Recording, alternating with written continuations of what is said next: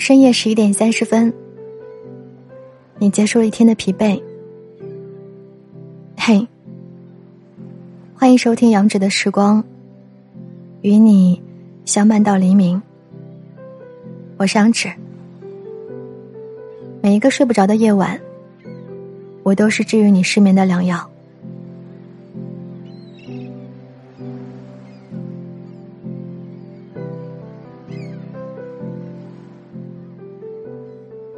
为家人，才无法理解。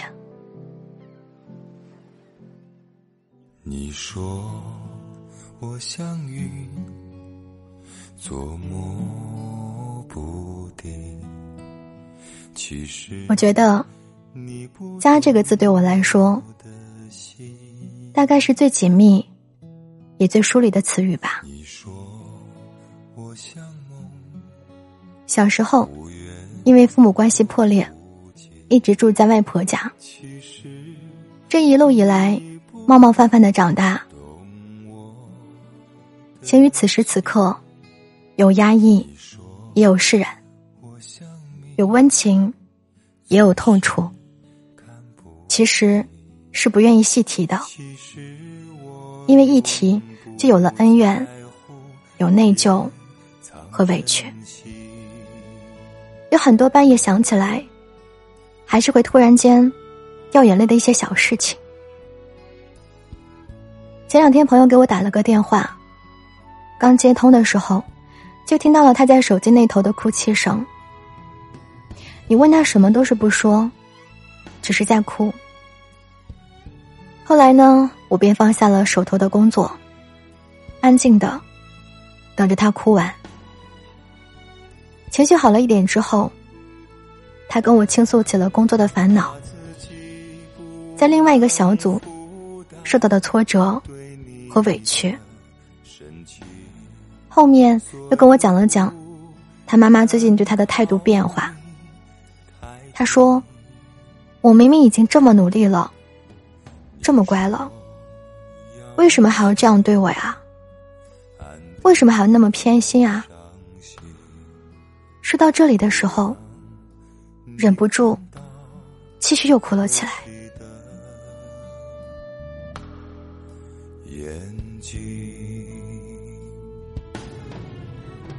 我突然间觉得，亲情原来是所有人的软肋。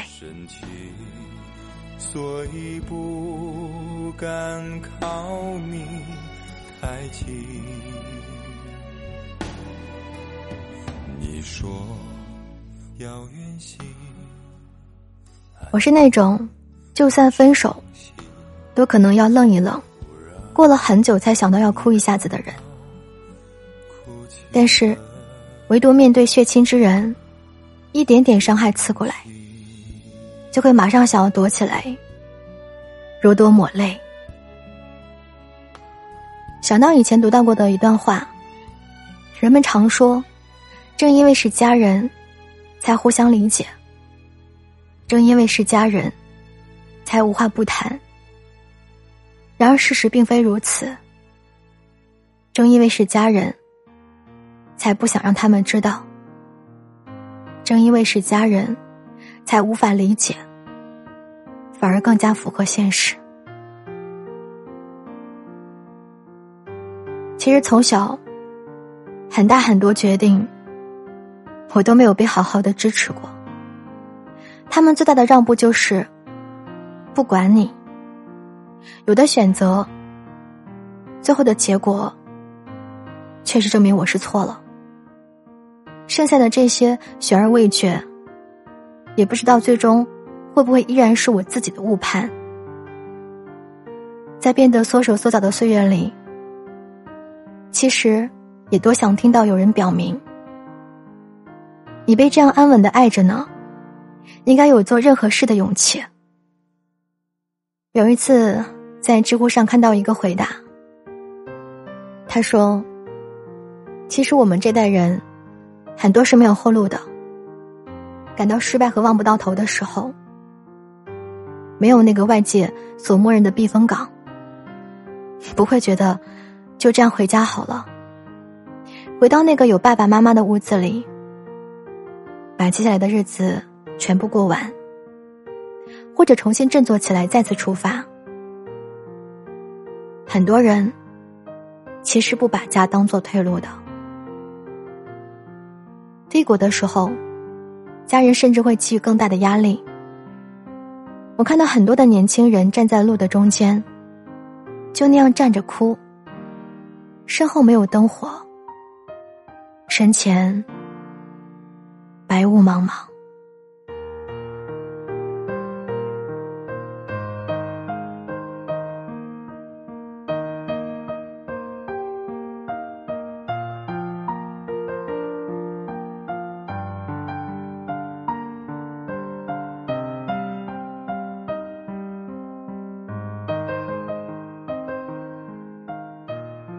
你知道吗？我很羡慕那些累了可以听到父母说“回来吧”的人，就好像倒下的时候，随时有人在后面接住你。倒不是因为有这个避风港，你就可以无所谓前不前进了，而是说，你怎么前进，都更有底气了。因为只要一回头，你就能看到一盏暖黄色的灯，燃亮在黑夜里。似乎在告诉你：“放心探险，不要害怕，我们都在。”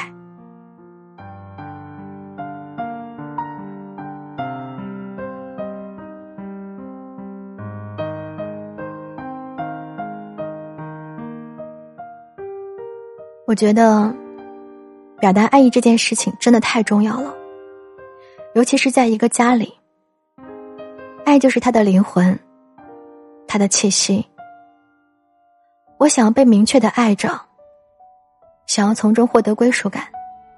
我当然知道，或许就算没有那些东西，我也可以一个人好好的走下去，用那一点点无可奈何，作为证明自己的动力。但其实，还是好想能够在快要崩溃的时候，有一个地方，永远对我不抗拒。日出，深处在深处，一张小方桌，有一荤一素，一个身影从容的忙忙碌碌。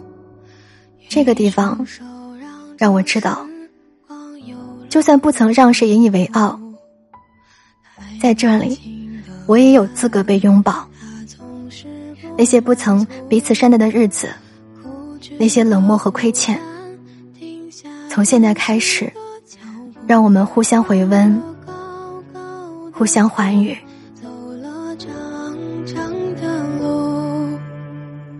忘了回头看，他有没有哭？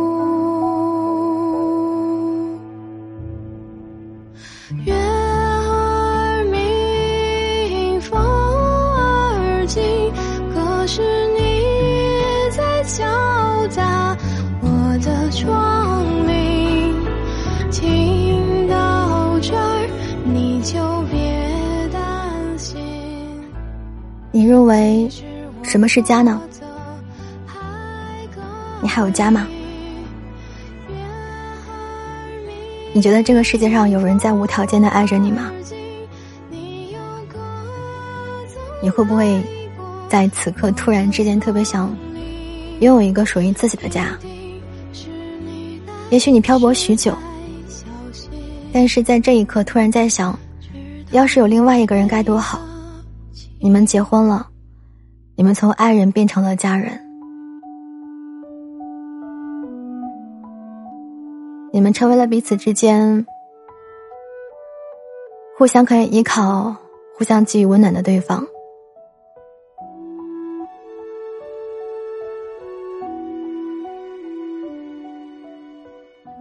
假如此刻你还没有遇到他，假如此刻你没有家。你可以把这里当成你灵魂的小小聚集地，当成你的港湾。我是杨芷，感谢你的耐心收听。如果想要在节目之外找到我的话，可以关注微信公众号“杨芷的时光”，获得本期节目的全部文稿以及电台歌单。如果想要听到我的直播，可以关注喜马拉雅，搜索“漏院杨芷的时光”。每天上午的十点和晚上的九点是我的直播时间。时间变迁，不变的是与你聆听的好时光。晚安了，早点睡。其实我过得